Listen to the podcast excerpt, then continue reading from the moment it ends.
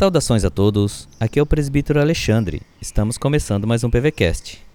Hoje vamos meditar no livro 30 Dias de Esperança, do Reverendo Manuel Delgado.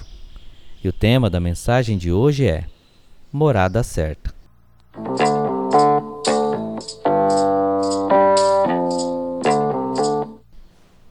A palavra de Deus em João 14, verso 1 e 2 diz assim: Que o coração de vocês não fique angustiado.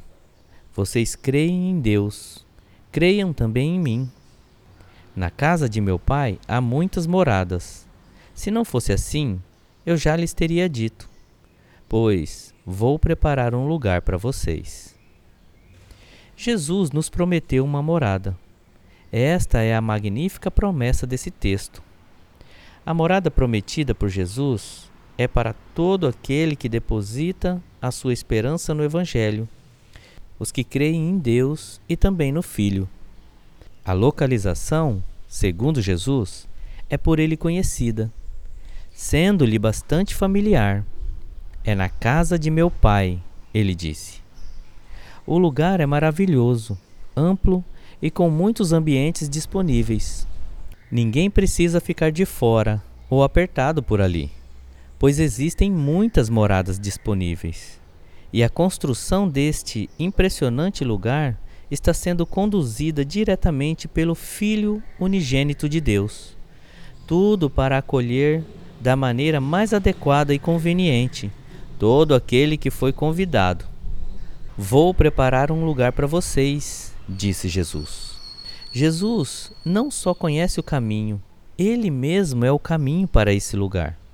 Não foram convidados e estão definitivamente ausentes deste empreendimento eterno a dor e o sofrimento, o choro e as lágrimas, o luto e a morte. Também está vetada toda a presença do pecado e rebelião assim como toda oposição dos poderes do inferno. A noite não terá mais escuridão alguma, e o sol e a lua estarão aposentados, pois o próprio Deus e o Cordeiro serão a nossa luz. Oremos ao Senhor. Deus amado, obrigado pela tua maravilhosa salvação e pelo fato de que o Senhor nos ensinas e prometes que esta atual ordem de coisas que encontramos decaídas na criação um dia serão plenamente restauradas ao esplendor e brilho originais.